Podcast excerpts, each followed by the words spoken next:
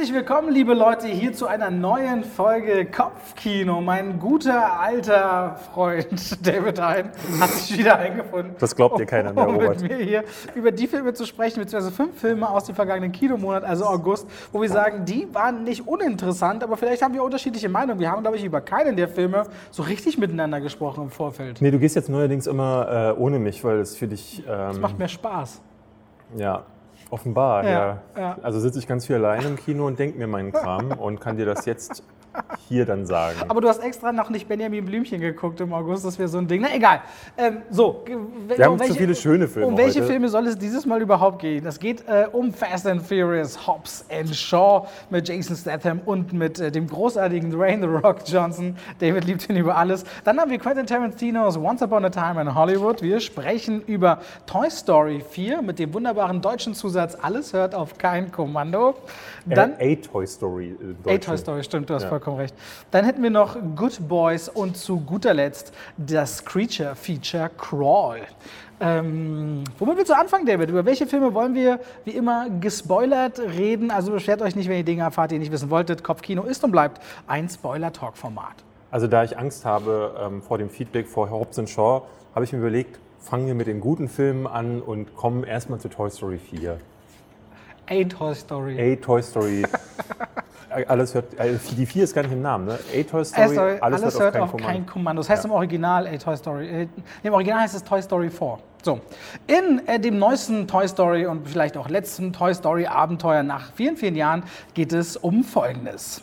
Einige Jahre sind inzwischen vergangen und Andy ist aus dem Alter raus, in dem er mit Spielzeugen wie dem Cowboy Woody oder Space Ranger Buzz Lightyear spielt. Zum Glück gibt es da aber noch die kleine Bonnie, die täglich ihrer Vorstellungskraft freien Lauf lässt. Doch nun steht die Vorschule an, zu der der langsam vergessene Woody sie begleitet und ihr bei ihrer Angst hilft. Dabei bastelt Bonnie aus einer Plastikgabel und etwas Beiwerk ein eigenes Spielzeug namens Forky, das sich aber für Abfall hält und während eines Familienausflugs zu Bonnies Trauer abhaut. Um die Situation zu retten, stürzt sich Woody in ein waghalsiges Abenteuer voller neuer Gefahren und alter Freunde und auch der Rest der Truppe schaut nicht tatenlos zu. Wollen wir vielleicht noch mal ganz kurz ansprechen, dass wir heute in einem anderen Setting hier sind. Ähm, schönen Dank ans UCI, das uns hier wieder drehen lässt. Äh, nachdem ihr letztes Mal gesagt habt, das ist uns hier zu blau, haben wir gesagt, dann machen wir es jetzt hier einfach laut im Hintergrund. äh, was ihr hört, äh, vielleicht hört ihr es, ich weiß es nicht, ob man es hören kann, das sind die Kaffee- und Slushy-Maschinen da hinten. Ja. Äh, wir sitzen jetzt nämlich heute in der Lobby und haben euch gedacht, wir bieten euch jedes Mal einfach was Neues an. Das Also so das, das UCI Lux hier auf dem Mercedesplatz hat einen ganz äh, netten auch Theaterleiter, der sich einsetzt, uns diese Location zur Verfügung zu stellen. Deswegen verschiedenste Slots und hat ganz viel aber an Gerätschaften abgestellt. Und hier ist auch kein Kinobetrieb, während wir drehen. Da muss man sagen, das ist eine ganz coole Sache, dass man so einen Aufwand betreibt, weil das Kino hat irgendwie 14 Säle. Ähm, ja, aber es lässt sich nicht alles ausstellen, weil was? Diese Eismaschine, es würde alles wegschmelzen, wenn man die ausschalten Ja, würde. ja. Wobei Ja. ich der Meinung bin, für uns können auch ruhig mal die Lebensmittel schlecht werden. Und je weniger ich David verstehe, umso besser für mein Wohlbefinden. Insofern ist das ja nicht schlecht. So, A Toy Story 4, du oder ich? Hä? mach du, mach du. Du, du hast, ich glaube, du fandst den richtig toll und richtig schön, ne? Nein, nicht richtig toll. Ich fand, äh, Siehst du, so habe ich dich dazu gekriegt. ich fand den dritten, es war so ein schönes Ende. Wisst ihr, Es war ein schöner Abschluss einer Ja. Trilogie. Ähm, und dieser vierte wirkt jetzt so, so, draufgesetzt. Und ähm, es gibt so viele Situationen, wo ich immer wieder dachte, das ist schon echt gut, aber ich kenne das alles schon. Und so dass ich, äh, also am Look konnte ich mich nicht satt sehen. Das fand ich wirklich krass, wie dieser Film ausgesehen hat. Und es gab gerade gegen Ende so Szenen, da ist auch mir als zwei Meter Mann eine halbe Träne die, die Wange heruntergelaufen. Ähm, also er berührt immer noch doll, aber äh, irgendwie hätte es den nicht gebraucht, habe ich so gedacht. So, weil ich dachte, hm, es ist schon noch mal, ja, es tut noch mal so den Character Arc von Woody vielleicht zu Ende bringen, aber irgendwie auch irgendwie wirkt es aufgesetzt. Du merkst es auch so, weil viele Figuren so aus den alten Toy Story Filmen nicht ihren Raum bekommen, den sie vorher hatten. Stattdessen konzentriert sich das so ein bisschen auf Forky, dann aber auch wieder nicht. Also dessen Gesch Geschichte ähm, verliert sich dann irgendwie in der Mitte des Films auch wieder so ein bisschen ähm, und bleibt dann doch wieder eher bei Woody. Es ist eigentlich ein Woody-Film, äh, eher so ein Spin-off und deswegen haben sie den ja möglicherweise auch A Toy Story genannt, statt Toy Story 4, zumindest in Deutschland. Also ich, ich muss ganz ehrlich sagen, die Kritiken weltweit haben sich ja positivst überschlagen zu diesem Ja. vierten Teil. Und ganz viele haben geschrieben, sie haben geweint und sie waren schon ewig nicht mehr so berührt. Manche meinten auch gerade haben sie, weil der emotionalste, glaube ich, Animationsfilm des Jahres war bis jetzt Drachenzähmen leicht gemacht 3, wo auch ganz viele gesagt haben, oh, Toy Story sei noch mal besser. Und dann bin ich da reingegangen und ich war so, der sieht wirklich super schön animiert aus. Und ich habe mich über Forky wirklich totgelacht. Wie er ständig Abfall sein will und kein Spielzeug, fand ich super, super niedlich. Und letztendlich so ein Thema über, ich werde vergessen, eine zweite Chance bekommen, vielleicht auch alten Freunden Lebewohl sagen. Das sind große Themen, die wirklich nahe gehen können. Aber irgendwie, und selbst du sagst, du musstest eine halbe Träne verdrücken, hat mich das nicht so berührt, dass ich sage, da musste ich fast weinen im Kinosaal. Und Ich ich, bin eigentlich ganz leicht dabei. Wie, was magst du? Ich mag, wie du sagst, selbst du musstest eine Träne ver Nee, vergießen. ach so, ja, du bist, du bist ein bisschen härter gebaut Ja. als ich. Ich sitze da einfach da und bin einfach leichter bei Dingen berührt. Ähm, und äh, Toy Story war für mich irgendwie so, aber ich bin auch mit dem Franchise zwar ein bisschen groß geworden und das hat ja für den Animationsfilm viel bedeutet. Mit Toy Story ist dieses computeranimierte Ding ja. Ja. erst groß geworden. Darf man nicht vergessen. Ist Also wirklich filmhistorisch ist dieses Franchise eine wichtige Sache in seinem Genre. Aber ich fand, das ist ein handwerklich toll gemachter Film und Pixar weiß, wie man es erzählt. Aber ich finde auch, dass Pixar schon wesentlich bessere Geschichten erzählt hat, die runder wirken. Und vor allem, wenn du so einen Roadmovie hier so reinbastelst, weil es so ein Familientrip ist. Roadmovies sind ja immer so ein bisschen auch die Möglichkeiten, Figuren aus ihrem angestammten Umfeld zu nehmen und sie quasi gezwungenermaßen in neue Bereiche unterzubringen, um eine Geschichte zu erzählen. Das wirkt hier nicht ganz so reingedrückt, aber du hast schon recht, so viele Figuren, so ein kleines Ungleichgewicht und vor allem die Frage der Selbstbestimmung, beziehungsweise eine Figur, die mit so einer Puppe in so einem Antiquitätengeschäft, die einfach nur nach Liebe sucht und wo man sich ein Antagonist zu, einem, zu einer Heldenfigur drehen kann, die dann feststellen muss, egal, auch wenn ich funktioniere, werde ich gar nicht wirklich geliebt. Das ist schon irgendwie süß und hat ganz viel von dem, was wie es im Leben manchmal auch laufen kann, wenn Menschen enttäuscht sind vom Leben. Aber irgendwie, hm, nee, so, ich, also irgendwie hat das bei mir nicht so ganz so funktioniert. Ist ein guter Film, richtig guter Film. Aber für mich kein, also für mich ist im direkten Vergleich mal so Drachenzähmen leicht gemacht, der, der größere Film über Abschied, Liebe, Vertrauen und dem Schmerz, jemanden in Liebe gehen zu lassen. Nee, da fand ich Toy Story 4 besser, muss ich sagen. So, ähm, einfach schon allein deswegen, weil äh, Toy, Toy Story 4 ist, glaube ich, erzählt für mich die naheren Geschichten. Also auch da geht es ja so ein bisschen um äh, Abschied nehmen und Erwachsenwerden und Ja. wie sich dann Menschen entzweien. Ähm, in, in dem Fall dann in Puppen oder da eben Drachen. Also sie, sie ähneln sich von der Thematik her, aber ähm, weil es ein bisschen geerdeter ist in, äh, in, in unserer Realität, Realität ohne Drachen. Vielleicht funktioniert es deswegen besser für mich. Ähm, vielleicht auch, weil die Figuren ein bisschen liebgewonnen, mehr liebgewonnen habe. Toy Story 3 war für mich auch der erste Toy Story, den ich richtig gut fand. Teil 1 und 2 haben mich nie begeistert. Ähm, äh, und ich würde den vierten jetzt fast so gut einschätzen. Der, der dritte hatte dann so eine spektakuläre Sequenz am Ende. Das fehlt so dem, dem vierten. Der hat so, ne, der, der, der plätschert auf einem hohen Niveau die ganze Zeit äh, herum, aber ähm, so wie Pixar-Filme früher auch oft sein konnten, dass es so wirklich eine spektakuläre Sequenz gibt und äh, das Drama dann auch mal sehr dramatisch sein kann ähm, oder berührende Momente besonders berührend. Das fehlt ihm hier so ein bisschen. Und es gibt auch nie so diese, diese Slapstick-Sachen, so wie es zum Beispiel äh, Wally zum Beispiel ist immer mein perfektes Beispiel. Ähm, hat so ganze Segmente, die, ähm, ne, die, die, die so ein bisschen wie diese Stummfilm äh, Klassiker wirken. So, als, als wäre er Buster Keaton, er machte mit, dem, mit seinem Hut ja auch so ein bisschen umher. Und ähm, das fand ich immer ganz brillante Momente, äh, die zeigen, dass diese Jungs bei Pixar ähm, ein ganz großartiges Gespür für, für Animation haben. Und das hier ist so ein Safe Bet. Also der macht alles so sicher, dieser vierte Teil, ähm, dass er dass wahrscheinlich deswegen dich auch so wenig berührt. Und mich hat er ja auch nur in einer einzigen Sequenz äh, so richtig bekommen. Forky wiederum hat mir als Charakter gar nichts gegeben, den fand ich nicht wirklich witzig. Stattdessen fand ich die ähm, beiden Plüschfiguren, die von Kay and Peel gesprochen wurden, Die Traumsequenzen, die Traumsequenzen ja, diese sind Traumsequenzen sind wirklich gut und das, das finde ich so, es gibt immer noch diese Momente in den Pixar-Filmen, wo du merkst, so, ha, da hat jetzt jemand im Writers Room ähm, eine geile Idee gehabt und irgendjemand hat gesagt, ja, mach einfach.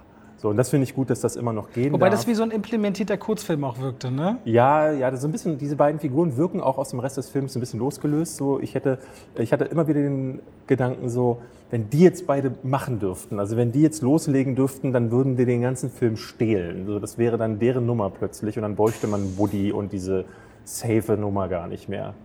Ähm, deswegen, also ich, ich, ich, es ist in jedem Fall eine Empfehlung. Ich glaube, das ist Kritik auf hohem Niveau. Ähm, äh, ich glaube nur, dieser, dieser Beigeschmack, dass es diesen vierten nicht hätte gebraucht, der bleibt dann. Bin ich mal gespannt, was wir am Ende des Jahres sagen, welcher Film uns am besten gefallen hat. Denn die großen Animationsfilme, die noch folgen, sind DreamWorks Everest im September der äh, im Deutschen von Der Julian Bam und. Nilam Farouk in den Hauptrollen gesprochen wird. Ich habe das heute gesehen, ja. Hast du mitbekommen, dass Sonic auch äh, von Ju- Äh, äh, stimmt, Julian aber den Bam würde ich nicht als großen Animationsfilm tatsächlich Nee, nee. bezeichnen. Und dann hätten wir noch Die Eiskönigin Frozen, 2 dann. Das sind noch die beiden großen Dinger, die auf uns warten. Mal gucken, was unser Lieblingsanimationsfilm am Ende des Jahres ist. Aber bei Toy Story sagen wir beide, guter Film, du tendenziell vielleicht einen Ticken besser als ich. Mhm.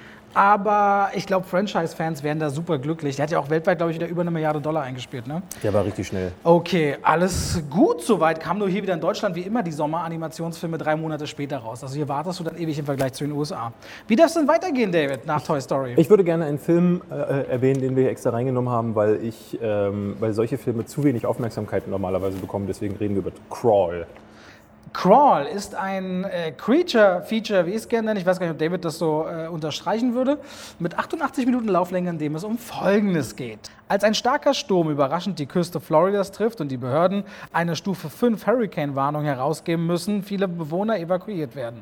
Doch mitten in diesem Chaos machen sich die junge Schwimmerin Haley Keller und ihre Schwester Sorgen um ihren Vater Dave, denn der lässt jedes Lebenszeichen von sich vermissen. Und so macht sich Haley auf den Weg durch überspülte, abgelegene Straßen mitten durch den Sturm.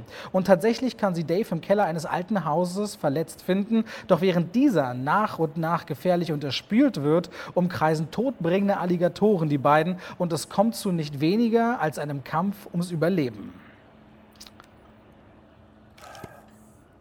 Klassischer Tierhorror. Ne? Haben wir zusammen geguckt? Haben wir zusammen geguckt mal wieder und äh, ich weiß gar nicht genau, wie du ihn fandest. Ähm, ich war, glaube ich, auch da wieder ein bisschen angetaner als du, ähm, weil ich den, ich, ich mochte den einfach. Der hat mir, der hat mir Spaß gemacht. Also ich mag Creature Feature generell. Ich bin ja auch so ein Trash-Film-Fan, habe zu Hause eine riesen Sammlung. Das Einzige, was ich immer blöd finde, ist, dass eigentlich sehr wichtige Tiere, sowohl fürs ökologische System als auch dieses Bild zwischen Jäger und Opfer äh, total verdreht wird. Alligatoren sind sicher richtig tolle Tiere, hier werden sie aber dargestellt, als sie werden dich sofort wegfressen. Vor Ja. allem sind es auch Tiere, die, wenn sie einmal gefressen haben, normalerweise ihre Beute verstecken und monatelang davon zehren und nicht weiter essen. Hier schnappern die aber alles weg, was sich bewegt, auf unglaublich äh, brutale Art und Weise. Aber ich mochte Crawl auch aus verschiedenen Gründen. Erstens, der Film nimmt sich ähm, insofern nicht so ernst, als dass er nicht versucht, irgendwelche Plots ringsherum zu entwickeln, sondern sich fokussiert auf die Idee, du bist gefangen in einem Keller, zu zweit, es gibt wenige Auswegsituationen, deine technischen Hilfsmittel werden nach und nach zerstört.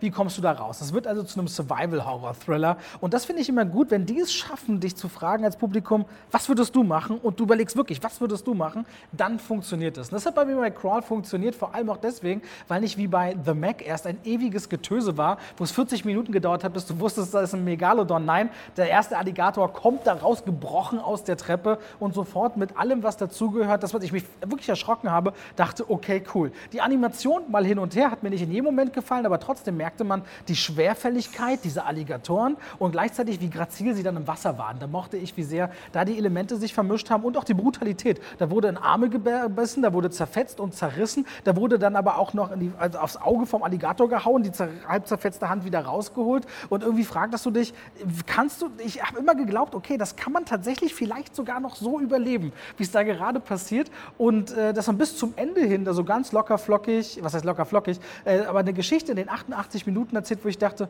fühlte sich kurzweilig an, hat man kein ewiges Getöse drum gemacht. Auch sie als Hauptfigur, die kennt man ja aus den Maze Runner Filmen unter anderem, mochte ich. Und der Vater ist ja super bekannt, ähm, äh, alles gewonnen von Golden Pepper. bis. Ähm, eine schöne Nummer, Alexandre Aya, du mochtest ja auch Piranha, glaube ich, richtig doll von dem. 3D. Ähm, voll solides Ding, wo ich jetzt aber auch nicht weiß, ob du den unbedingt im Kino gucken musst. Ah, ich, fand die, ehrlich ich, fand die, ich fand die Technik sehr, sehr, sehr gut. Also äh, auch Für das am, Geld vielleicht, ne? am Anfang siehst du halt, ähm, dass es CGI-Alligatoren sind, aber das löst sich g- gegen Mitte immer mehr auf, weil die dann nicht mehr äh, an Land zu sehen sind, sondern der halbe Film nur noch unter Wasser stattfindet. Und da finde ich, ist die, die, die Technik super, die Bilder sowieso, also es hat eine tolle Cinematografie und ähm, ich mochte auch den Sound. Also ich fand auch so dieses, äh, es, es äh, findet ja zu einem, äh, in so einem Orkan statt. ähm, und die ganze Zeit diese ganzen Windböen und der Regen plätschern gegen die Wände und ähm, du hörst das Zischen der Alligatoren und das macht dann im guten Kinosaal nochmal mehr her. Ich, ich würde sagen, für Leute, die, äh, die, die sowas mögen, die sollten auf jeden Fall ins Kino gehen. Ich glaube, es gibt aber genug, die sagen, ach, das ist eher was für die DVD. Das kann ich dann tatsächlich nachvollziehen. Ich finde trotzdem, dass man den empfehlen kann, so, weil von solchen Filmen gibt es nicht mehr viel. Es gab vor, ich glaube, zwei Jahren als letztes fiel mir ein, äh, The Shallows, der mit Blake Lively, wo sie dann gegen einen Hai, der war auch nicht so dolle. Jetzt kommt dieser äh, 47 der, der, Meters. Der, der, war in der ersten Hälfte ganz toll und in der zweiten Hälfte Müll, fand ich Shallows. Ja, und der hier wird in der zweiten Hälfte meiner Ansicht nach besser, weil der am Anfang so ein bisschen langsam ist. Äh, die Tochter ähm, sucht ja ihren Vater und kommt auch recht schnell im Haus an, aber dann braucht es dann so, bis dann, ne, es gibt dann immer, es gibt dann eine Attacke, dann ist eine Weile Ruhe, dann gibt es die nächste Attacke und erst in der Mitte, wo dann wirklich das Wasser ihnen bis zum Hals steht, wortwörtlich, dann wird das Ding, spitzt es sich immer mehr zu. Es kommt ein Moment auf den anderen, wo dann plötzlich sie wollen weg und dann werden sie wieder zu Hause ins Haus gespült. Dann sind dann noch mehr Alligatoren drin. Dann sperrt sie einen irgendwie in der Dusche ein. Und das fand ich, das fand ich wirklich clever gemacht, wie sie dann aus diesem beengten Raum, diese Klaustroph äh, klaustrophobischen Nummer, dann äh, versucht haben, das Maximum rauszuholen, obwohl es auch nur zwei Personen sind und du nicht ständig jemanden ne, umbringen kannst, kriegen sie aber auch noch ihre Splatter-Effekte rein. Das fand ich auch ganz gut. Also äh, sehr kurzweilig, endet mir dann aber viel zu plötzlich. Also das Ende, ähm, wie sie dann auf diesem Haus stehen, dachte ich so, da hätte jetzt noch irgendwas kommen müssen, auch so nochmal so eine ähm, Vater-Tochter-Resolution, so um so diesen Konflikt, der ein bisschen aufgemacht wurde, damit es nicht total nur um die Alligatorenattacke geht. Ähm, irgendwie löst sich das für mich gar nicht so richtig auf am Ende und dann endet er einfach. Dann ist äh, Blackscreen und dann war das Ding zu Ende. Äh, Finde ich auch mal gut, wenn ein Film nicht zu lange das Gefühl hat, jetzt müsste ich noch mal einen erzählen und noch eine Szene rein, aber irgendwie, ähm, ja. Da habe ich das Gefühl, dir könnte Ready or Not im September gefallen. Den habe ich noch nicht gesehen. Den fand ich, äh, ich auch, äh, fand ich cool. Den gucke ich auf dem Fantasy Filmfest. Was denkst du, was Crawl gekostet hat? Ich würde sagen 40 Millionen. 13,5. 13,5. Dafür sieht der krass aus, ne? Ja gut, die Schauspieler kosten nicht viel, aber die Effekte waren dafür ja, sehr, sehr gut. Also für das Geld fand ich auch, also da fand ich, das wollte ich nochmal erwähnt haben an der Stelle. Also hat, waren wir beide von angetan. Ähm, kann man definitiv machen und ähm, ja, macht das. Punkt, ja. Ja. David, über was wollen wir als nächstes sprechen? Dann lass uns Hobbs Shaw machen. Hobbs Shaw, das kann was werden. In Hobbs Shaw, also Fast and Furious Hobbs Shaw, geht es um Folgendes. Als ein tödlicher Virus, der die Auslöschung der Menschheit bedeuten könnte, verschwindet, werden unterschiedliche Behörden und Organisationen darauf aufmerksam. Da wäre beispielsweise der durch Technik modifizierte Terrorist Brixton, dessen Ansichten über die Zukunft der Menschheit radikal sind und der diesen Virus als sein Eigentum betrachtet. Um diesem mächtigen Gegner aber etwas entgegenzusetzen, müssen zwei zusammenarbeiten, die sich nur zu gut kennen oder besser gesagt hassen. Der auffällige Muskelberg Luke Hobbs und der elegante Deckard Shaw. Als dann auch noch die Familie eine Rolle spielt, wird schnell klar, dass sich hier widerwillig ein Team zusammenraufen muss, um nichts Geringeres als die Menschheit zu retten und das mit jeder Menge Action. Du dich jetzt so? Weil ich einfach super Spaß hatte bei Hobbs Show im Kino. Und ich kann mir richtig vorstellen, wie du es zum Kotzen fandest. Aber ich habe ja immer wieder Respekt. Ich meine, Dwayne Johnson hat, ist mit sieben Dollar hat er angefangen in Hollywood. Ähm, Mensch, äh, dass er das nicht mal erwähnt auf Instagram, ist fast Verschwendung. Das also könnte ruhig mal sagen. Bei einem Fast and Furious Film ich einfach Posting. zurücklehnen, Bierchen auf und einfach so gucken und äh, Action. Nein, so darf Warte, man an Filme nicht rangehen. darf das. Bierchen auf erstens, und äh, Kopf aus, so erstens, dann funktioniert der Film. Nein, so darf man nicht. Also erstens, also, bei einem von tausend Filmen, die im Jahr starten, darf man, darf ich, wenn ich das will, schon, finde ich. Dafür gucke ich auch genug Filme. Abgesehen davon, jetzt rede ich. Nein, ich finde David Leach Action gefällt mir in vielen Momenten. Dass die Ryan Reynolds Auftritt, den ich wirklich sehr witzig fand, den ich mochte, komplett äh, geheim gehalten haben und dass der auch Perspektive hat für eine Fortsetzung, fand ich sau cool. Kevin Hart reinzupacken als Air Marshal, so lala. Ansonsten ist der Film über zwei Stunden. Geballer, Action, One-Liner, aber auch diese Disses zwischen Statham und, und, und The Rock die haben für mich funktioniert. Und ich glaube, für die Fanbase von den beiden funktioniert das Ding auch. Ähm, dann hat äh, Brixton, Idris Elba ist eigentlich zu besseren Berufen, wenn es um Charakterbildung und Figuren geht, die eigentlich eben tragender sind, hat aber eine sehr interessante Line. Meine Lieblingsline aus dem ganzen Film ist jetzt mal unabhängig davon, du schließt schon die Augen, so wie du willst mir gar nicht zuhören. Er sagt folgendes, es ist schon witzig, dass der Hass der Menschen gegeneinander größer ist als der Selbsterhaltungstrieb. Und da dachte ich so, das ist echt ein Satz, der ist ein cooler Abgesang über die jetzige Situation, über das Thema Ökologie und das Thema Klimawandel. Ansonsten, ich habe das erwartet, es ist besser geworden, als ich erwartet habe. Ich habe gedacht, das würde mülliger werden. Ich sage dir ganz ehrlich, ich bin raus aus Hobbs Shaw und sage, Fortsetzung würde ich auch gucken. Das ist genau so einfach und Action beladen, wie ich es mag. Da gehe ich nicht als der absolute Cineast rein, der wirklich Fragezeichen hinter allem stellen will. Die müssten 30 Mal sterben, ist völlig drüber, ist für mich vollkommen in Ordnung, fand ich sehenswert. Aber es gibt ja genügend Actionfilme, wo du deinen Kopf ausschalten kannst und die trotzdem Spaß machen können. Das beste Beispiel war dieses Jahr John Wick 3, der als Actionfilm einfach funktioniert. Aber das hat. ist ja, das ist ja, sag ich mal, realere Action. Und du hast doch bei Actionfilmen gibt es die, die sagen, so sollte Action aussehen, handgemacht. Da sitzen die Schläge, die Choreografien, Aufwand, verstehe ich vollkommen. Das ist die Kunst, wie Action sein sollte, wenn sie realistisch ja. dargestellt wird. Und dann gibt es das völlig übertriebene, wir holen ein U-Boot irgendwo unten aus dem Eis, wir halten den Helikopter und Autos zusammen, das, das völlig übertriebene. Da gebe ich dir vollkommen recht. Ich, ich habe kein Problem mit dem äh, Übertriebenen. Tatsächlich war die letzte Actionsequenz die einzige, die mir wirklich gefallen hat, weil sie A sehr kreativ ist. Ähm, mal was, was ich noch nicht im Fernsehen... Du meinst dieser äh, gesamte Part auf der Insel? Äh, nee, nee, nur der letzte Part mit den Autos. Also wo die Autos sich zusammenschließen und der Helikopter dann quasi mhm. vom Ab, äh, Abheben abgehalten wird. Ähm, weil das ist eine Sache, die habe ich so noch nicht gesehen ähm, und das war vor allen Dingen sehr klar inszeniert. Alle Action-Szenen vorher waren genauso verschnitten wie immer, vor allen Dingen die Kampfszenen und das hat mich insofern äh, frustriert, weil sie sich mit äh, David Leach ja jemanden geholt haben, der genau das besser macht. Und das ist so, da siehst du zwei Dinge. Einerseits, ähm, Dwayne Rock Johnson hat am Set das Sagen und der hat weder das Geld noch die Zeit für eine vernünftige Choreografie und wahrscheinlich ist er auch einfach gar nicht fit genug. Ne? Der ist so ein Bulle, der kann nur das. Jason Statham kriegt auch noch richtig, hat man ja in den Transporter-Filmen gesehen, der ist der hat elegante Moves und der ist einfach ein Athlet. Der würde das hinbekommen. Deswegen, der war ja auch Profi-Schwimmer. Ja. als Hintergrund, da ist so, eine ganz andere Physis dahinter. Und der, der, das siehst du in seinen Action-Szenen auch so halb, wenn sie nicht alle verschnitten werden. Und das fand ich auch wieder so, dass ich, warum holt ihr euch dann so jemanden? Dann nimm doch wieder Raw, äh, äh, Marshall Rawson Thurber oder so, dieser Typ, der auch Skyscraper gemacht hat, der keine Ahnung hat, wie man Action inszeniert. Dann hast du im Grunde dasselbe Ergebnis.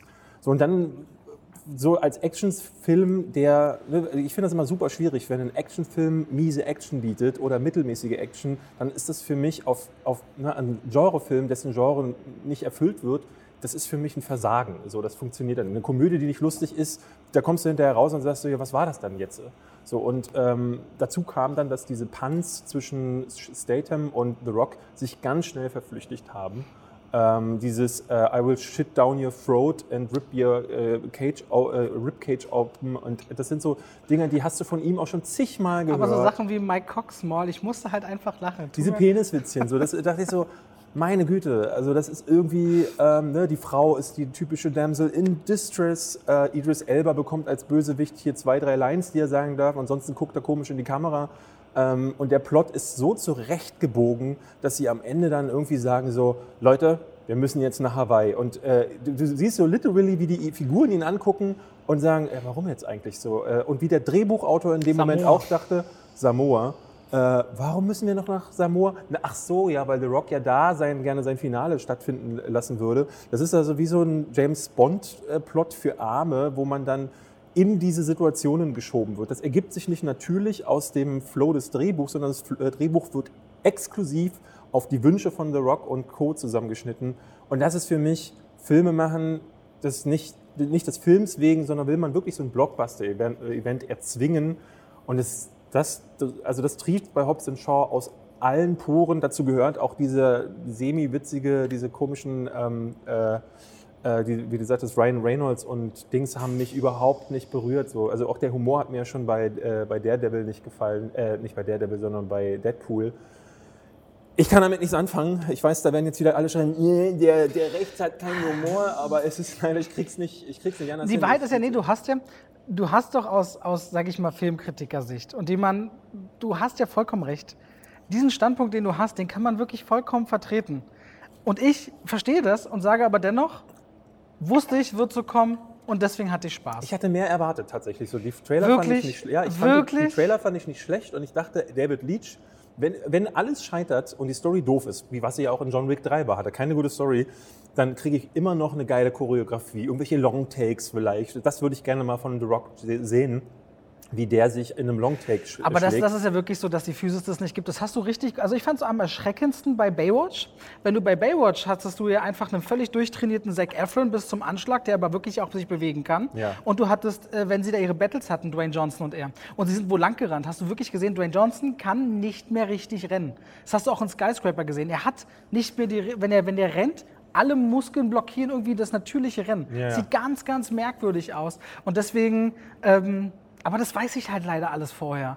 Und das, das geht dann doch in meine Erwartungshaltung mit rein. Was vielleicht interessant ist, wenn wir in der Tinsel Talk-Folge in der nächsten über Fantheorien und auch Erwartungshaltung, die damit einhergehen, zu Film äh, reden werden. Und hier muss ich sagen, ich, ich, ich erwarte das wirklich nicht mehr wie du, dass die Action nicht, unter, nicht zerschnitten wäre und so. Ein gutes, Ja. Beispiel, ein gutes Beispiel ist gerade aktuell im Kino, ähm, ich weiß nicht, ob er schon gestartet ist, aber ich habe ihn jetzt gerade frisch gesehen, Angel Has Fallen. Gucke ich erst morgen. Guckst erst morgen. Also Ähm, morgen, nachdem wir. Ich weiß nicht, wie du die anderen Teile fandest, aber Olympus Has Fallen und London Has Fallen fand ich beide nur mittelmäßig und Angel Has Fallen ist jetzt von dem Regisseur gedreht worden, der auch äh, Shotcaller und Fallon gemacht hat, also der ein bisschen was kann und äh, der ist so viel besser. Und ich bin da rein und dachte, ja, okay, das wird derselbe Müll wie die anderen beiden Dann bin Filme. ich gespannt, weil die Trailer sahen schon besser Ja, aus als die ersten der ist Teile. besser inszeniert, die Action ist viel, viel besser, die Soundkulisse ist ein Knaller ähm, und so dieser Auf der Flucht-Plot, der funktioniert tatsächlich Ja, ganz cool. gut. Ähm, und das, da, es gibt auch die Möglichkeit, Erwartungshaltungen auch bei einem x-ten Teil noch zu übertreffen. Mission Ja, Impossible war letztes Jahr ein sehr voll, gutes Beispiel voll, dafür. voll. Und ich finde, da gilt für mich dieses Argument äh, nicht so sehr zu sagen, ja, was hast du von Hobbs und Shaw schon erwartet? Das ist so, das ist ja fast ein, das ist eine ziemlich traurige Herangehensweise Ich- zu sagen, man erwartet nichts, also man bekommt dann nichts, geil, Erwartungshaltung äh, genau getroffen, äh, darf Nein, man nein, sich nein, dann nein. nicht beschweren. Ich erwarte nicht nichts. Ich erwarte nur nicht diese Eleganz eines Films. Ich erwarte trotzdem Hau drauf, seichte Unterhaltung, Spaß. Die Gründe, warum du manchmal in Lester-Schwestern sagst, was ich nie machen würde, du hast einen promi da reingeschaltet, da weißt du ja auch, dich wird, die, äh, dich wird entwürdigender Müll erwartet. Ja, aber das mache ich ja für die okay. Lester-Schwestern. Siehst du, warte ganz kurz. Aber du weißt, vielleicht an dem Beispiel, was es bedeutet, sich auf etwas einzustellen Ja. und im Rahmen dessen zu sagen, okay, das habe ich so erwartet. Ja. Und deswegen, ähm, aber auf jeden Fall spannend, dass du das sagst. Auch Creed war ja so ein Ding, wo auf einmal aus einem Franchise raus was kam, wo man dachte, wow. Okay, aber hier war klar, die Meinungen gehen auseinander. So ist es gewesen. Hobbs Shaw 2 kommt bestimmt. 600 Millionen hat der Film eingespielt. Das ist nicht so stark wie die anderen Fast and Furious Filme. Bei 200 Millionen Budget könnte es die Grenze knacken, dass man sagt, sie machen weiter. Das, man also das wird hat mich tatsächlich gewundert, weil der ist so stark gestartet und ist dann aber krass abgebremst schon in den nächsten Wochen ähm, und ist jetzt quasi in Amerika schon zum Stehen gekommen. Jetzt in China hat er nochmal viel eingespielt. Ich, also wäre interessant für mich zu wissen, weil ich glaube, er steht jetzt sogar in der offiziellen Auflistung sogar noch hinter Fast Five. Okay. Also ich habe gestern mal bei Watch Mojo geguckt, äh, bei Box, Box Office, Office Mojo. Box Office Mojo äh, da ist er, glaube ich, gerade auf Platz 5 oder 6 äh, im globalen Vergleich. Und das ist, glaube ich, das kann für Universal nicht so, äh, äh, das, also das ist, Ja, da spielen viele Faktoren rein. Das eine ist, der Film, wenn er einigermaßen in der Gewinnzone landet, kannst du es weitermachen, weil du bringst Leute ja in Lohn und Brot. Und das steigert ja die Quartalszahlen und die Jahreszahlen immer, weil du mehr Umsatz machst. Ja. Und natürlich hast du mit Dwayne Johnson den Bestverdiener. Der in der Forbes-Liste da, kannst du den an ein Studio binden. Also da spielen viele Dinge mit. Ähm, klar ist das nicht das, dass man sagt, hier haben wir einen großen Reibach gemacht, aber da gibt es, glaube ich, noch mehr Gründe, die mitspielen. So, wir hätten noch Once Upon a Time in Hollywood und wir hätten noch Good Boys.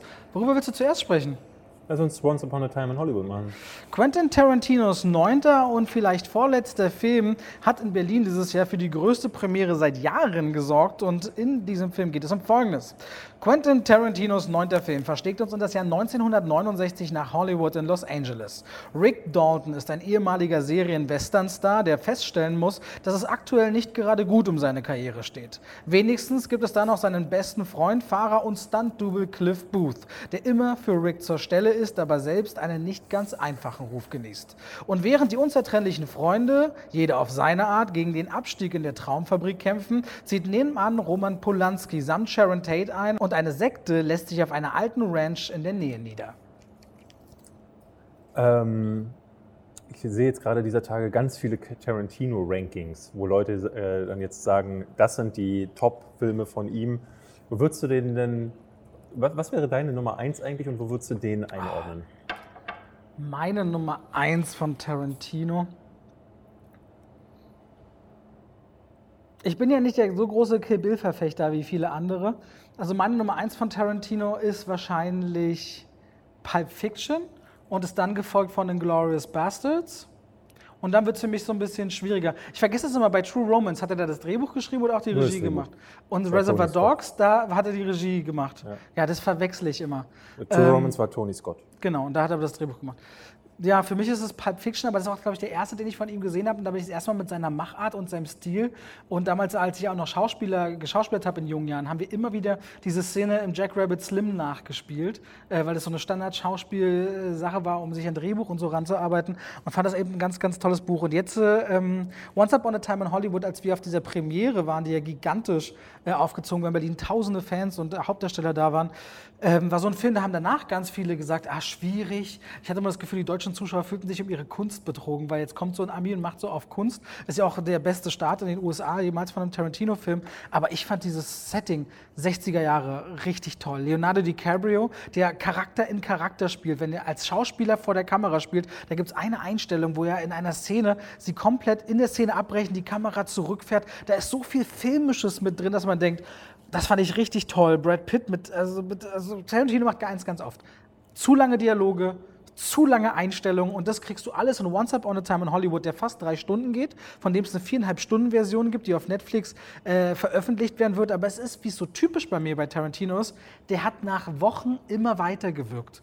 Und mir geht es, je länger der zurück ist, dass ich denke, oh, den will ich gern noch mal sehen. Mit seinem langsamen Tempo, mit seiner Ruhe für die Charaktere, mit seinem abstrusen Ende. Der Film ist ein FSK 6 oder 12 Film bis auf die letzten 20 Minuten. Da wird er dann richtig heikel muss ich sagen, ich fand den ziemlich cool. Ist nicht sein stärkster Film meiner Meinung nach, bei weitem nicht sein schlechtester, aber er ist vor allem wiedererkennbar ein Tarantino-Streifen, der auch wie ein Irrer einfach da, glaube ich, dran arbeitet und Filme so liebt, der auch Berlin liebt. Ich fand ihn schon immer toll, weil er für mich der Inbegriff von der Liebe zu Filmen ist. Nicht nur seiner Filme wegen, weil er sich auch gegen Studios wie Disney massiv stellt und streitet. Ich glaube, der kämpft für ganz viele Filmschaffende einen Kampf mit in Hollywood? Bei mir ist er so im Mittelfeld, würde ich sagen. Ähm, so zu seinen schlechtesten gehören für mich Death Proof und vielleicht noch Jackie Brown. So, aber das sieht ja jeder, sieht ja jeder immer anders. Aber Jackie Brown war mir, meanderte mir zu viel herum. Und der hier ist fast so ein bisschen wie so ein ähm, Best-of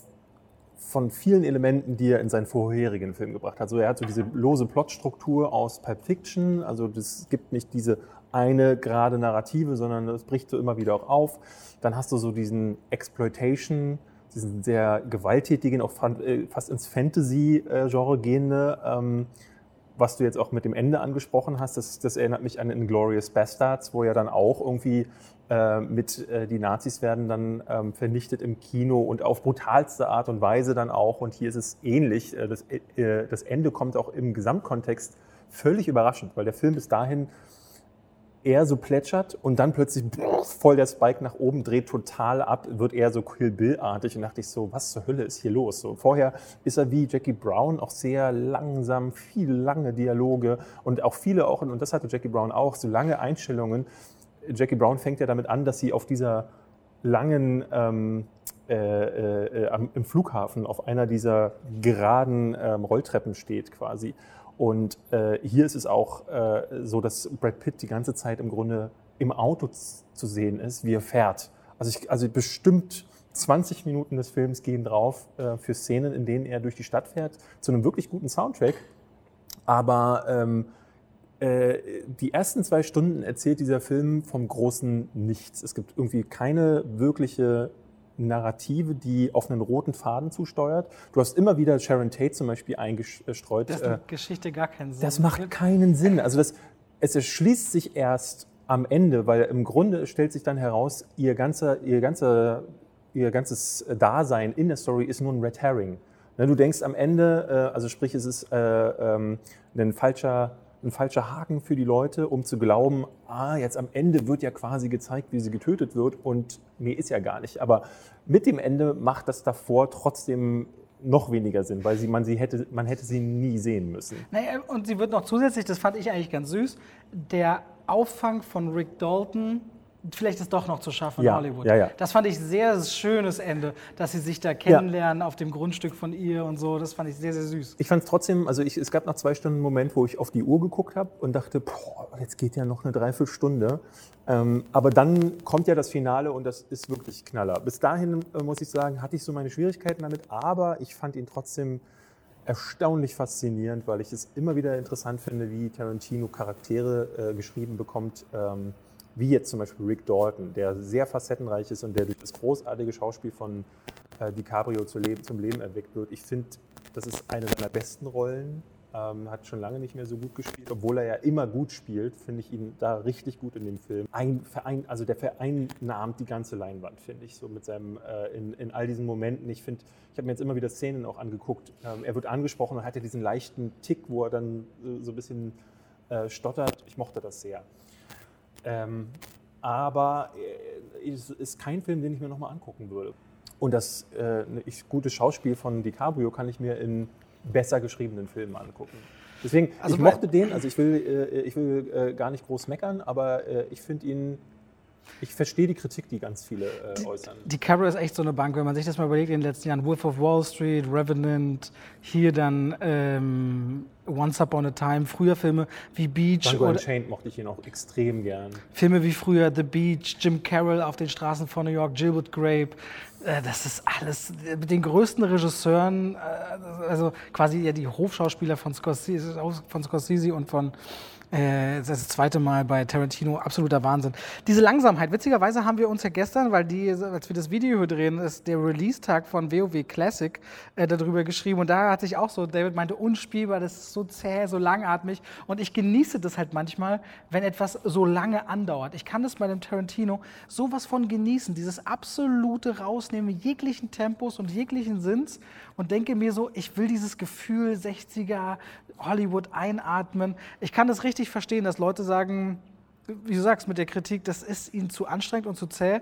Aber witzigerweise, vergleichen wir das mal mit dem, was wir über Hobbs und Shaw gesagt haben, finden wir uns jetzt jeweils am anderen Ende wieder. Ne? Dir ja, ist es dann zu, zu und ich so, gib mir das. Naja, das Ding ist halt, ähm, äh, er hat so ganz viele Momente, wo ich mich immer wieder fragte, was soll das jetzt? Also ich, äh, das ist es doch, aber das fragst du dich doch bei Pulp Fiction auch ewig, was soll das jetzt? Ja, die reden ewig über, äh, der, der, Anfang schon, einer Frau, die äh, Vagina auslecken oder ihr die Füße zu massieren, spielt nicht in der gleichen Liga. Das ist das Gespräch, was Vincent Vega und Kumpane führen auf dem Weg hoch zu den Jungs mit den Burgern. Ja, Wie lange sie da schon. reden? Sie sagen das auf dem Weg. Also viele, viele dieser Gespräche finden quasi äh, statt, während die Handlung sich weiter strickt. Und das ist hier aber nicht so, weil es strickt sich keine Handlung weiter. Sondern es ist so, es gibt so Situationen, ähm, wie diese eine, wo Brad Pitt auf dem Haus sitzt, ähm, das gerade bauen will und erinnert sich dann an eine andere Situation zurück, wo er gegen Bruce Lee kämpft. Ähm, und diese Situation ist völlig unnötig. Warte mal, da erinnert er sich doch nicht zurück. Da, da, sieht er doch nur Charles Manson, das einzige Mal. Der äh, das Grundstück er, ausspioniert. Genau, aber er erinnert sich doch genau. Äh, ich glaube, es keine Erinnerung, das ist ein Drehtag. Das ist doch der Drehtag, wo er mit am Set ist als und äh, eigentlich. Nein, das ist doch eine vorherige Geschichte. Es gibt diese, diese Szene, wo Kurt Russell reinkommt und sagt, ich habe ein Problem mit dem. Und du meinst nach die Geschichte auf dem Boot mit seiner Frau? Nein, ja? nein, ich meine das, wo er gegen, gegen Bruce Lee kämpft. Das ist eine vorherige Episode aus seinem Leben. Deswegen, äh, die, die Frau von ihm hat doch ein Problem ja, das ist aber wieder an dem Drehtag. Deswegen taucht die Frau doch auf und sagt, was will der Typ hier? Das Problem gab es ja früher schon, weil Ach er gilt so. als Mörder. Er erinnert sich an die, an die Legende, glaube ich, dass er seine Frau umgebracht hat. Ach so, hat. ja, siehst du, aber äh, ja, das, das ist ein Drehtag, aber alles gut. Aber auch das, also hätte es ja nicht gebraucht. Also die ganze Bruce Lee-Geschichte ist drin, weil Tarantino gerne Bruce Lee drin gehabt hätte. Was und jetzt für den größten Fauxpas gesorgt nach ja, dem Film. Aber ich, ich, also ich, auch so, so, so nett die Szene auch irgendwie ist, weil man Bruce, dieser, dieser Darsteller Bruce Lee tatsächlich gut darstellt, habe ich, hat, das hat gar keinen Sinn für die Handlung. Also diese, diese Szene, wo er zum Beispiel auch ähm, bei, auf der Manson Farm ist, die geht ewig und am Ende macht es irgendwie Sinn, weil du vorher aufbaust, dass ähm, diese Kommune mal zeigst, wo du auch äh, zeigst, dass die sehr ähm, dass das was sehr Bedrohliches hat. Dieser Text, der am Ende dann ja auch mit zu den, mit, zu den Angreifern gehört, äh, wird, wird eingeführt und ähm, das, hat, das macht das Ende so ein bisschen, gibt dem Ende ein bisschen mehr Stakes, aber es geht halt einfach 20 Minuten und das hätte nicht sein müssen. Und wie du sagst, du, du kannst dich da, du kannst dich daran äh, erfreuen. Ich hatte so, ich habe immer wieder so Hänger gemerkt. Ich habe dem trotzdem ähm, fast die volle Punktzahl oder eine hohe Sternezahl auch gegeben, weil ich ihn, wie, wie gesagt, trotzdem faszinierend finde, aber er ist. Dem lässt sich ja auch seine handwerkliche Kunst nicht abstreiten. Das Nein, ist eine geschmackliche ist ein Frage. Guter Film. Und wie gesagt, es gibt eine viereinhalb Stunden Version, die wurde runtergeschnitten. Die viereinhalb Stunden Version soll wohl als Miniserie auf Netflix komplett erscheinen. Das heißt, äh, da kann man dann auch sehen, was dann noch alles gibt und wer rausgeschnitten wurde. Äh, ich fand es vor allem beeindruckend, das muss man sagen, wir hatten in Berlin eine Premiere, Tarantino, DiCaprio, Margot Robbie und äh, Brad Pitt waren da. Und es war seit Jahren, ich meine seit James Bond Spectre, die größte Premiere, wo tausende Leute ins Sony Center gekommen sind. Und da hast du wieder richtig Filmliebe gemerkt. Also da muss man sagen, Spektakel, auch international für Furore, dass man nach Deutschland kommt mit der Crew. Da waren wir beide und mussten beide feststellen, dass unsere Stadt Film lieben kann. Das war ein, fand ich, sehr schönes Erlebnis, das zu sehen, wie viele Menschen sich dort begeistert haben, dort zu sein. Das hat mir Geist gegeben. Also Premieren. Hey, wir haben doch darüber geredet, du fandest es doch auch, du hast auch gesagt, du kannst dich nicht erinnern, dass jemand so viele Leute. Ja, ich kann mich nicht erinnern, dass so viele Stars auf einem Fleck waren, also dass so viele große äh, Namen da waren. Aber also ich kann jetzt nicht behaupten, dass Ach, dachte, äh, bloß weil drei Leute da sind, die berühmt sind und dann die ganzen Aasgeier dahin kommen, die ihre äh, Autogramme haben wollen, dass das für Filmliebe in Berlin spricht. Mir haben so viele anders. Leute vorher geschrieben, die sich so gefreut haben, dass das. Na gut, okay, anderes Thema an anderer Stelle. Wir haben noch einen Film für uns. Und zwar Good Boys. Ja. Da bin ich mal gespannt, was du sagst. Good Boys, Komödie, ähm, unter anderem von Seth Rogen produziert. Und darin geht es um Folgendes. Max ist zwölf Jahre alt und geht an die Junior High, womit sich sein Leben im Vergleich zur Grundschule deutlich ändert. Denn so langsam steht die Pubertät an und auch Max' beste Freunde Thor und Lukas sind sehr aufgeregt, als sie zur ersten Kissing-Party eingeladen werden. Das Problem nur, keiner weiß, wie man richtig küsst. Und während sie nach fragwürdiger Online-Recherche auf die Idee kommen, die Drohne von Max Vater zu verwenden, um bei der Nachbarin das Küssen auszuspionieren, finden sie sich schnell in einem Abenteuer zwischen Drogen, Sexspielzeug und übersprudelnden den Hormonen wieder, die auch ihre Freundschaft, das auch ihre Freundschaft gründlich auf die Probe stellt. Den, also da war ich wirklich, das ist wieder so einer von den Die fandst du unterwältigt? Nee, wo ich überrascht war. Wirklich? Ja, ich dachte, der wird totaler Crap, ähm, weil ich äh, nicht immer mit Seth Rogans Filmen was anfangen kann. Ähm, ich mochte jetzt total diesen Longshot.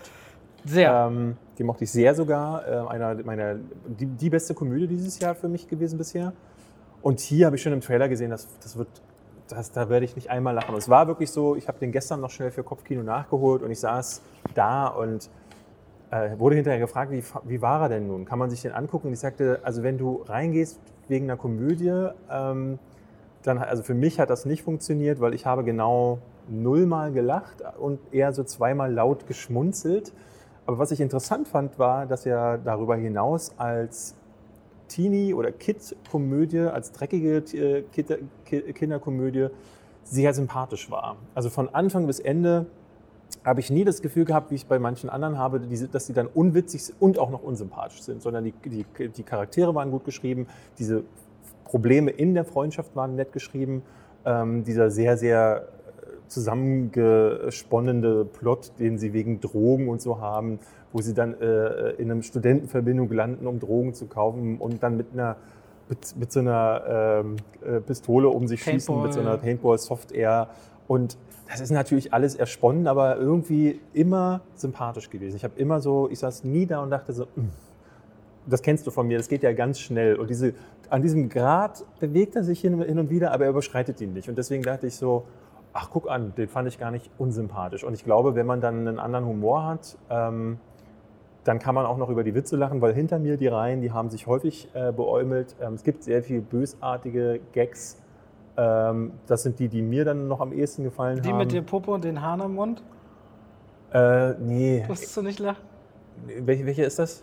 Na, wo er, Jacob Tremblay, küsst die Sexpuppe und hat dann Haare Ach so, am nee, danach. Nee, nee, das hat, nee das, das hat mir nichts gegeben. Es gab so zwei, drei, äh, ähm, wo sie, wir müssen das, ähm, irgendwas, wie, wie werden wir dieses Baby los? Und dann sagen, sagen alle drei Ab, Abtreibung. Und das, das, sind so Gags, die ich dann ganz gut fand, weil es sind dann diese bösartigen äh, Witze. Ich habe ja eher so einen Humor. ähm, Und das mochte ich. Also deswegen, ich kann da, ich, äh, ich kann da tatsächlich nicht meckern. Ähm, äh, auch wenn das keine, äh, keine Superkomödie ist. Ich hätte gerne natürlich auch mehr gelacht, aber dafür ähm, sind zu viele Gags einfach nur auf ähm, Sexspielzeug in den Mund nehmen, dran riechen, mm, riecht ja nach Kaka, hihihi und da haben, Malkugeln, ja.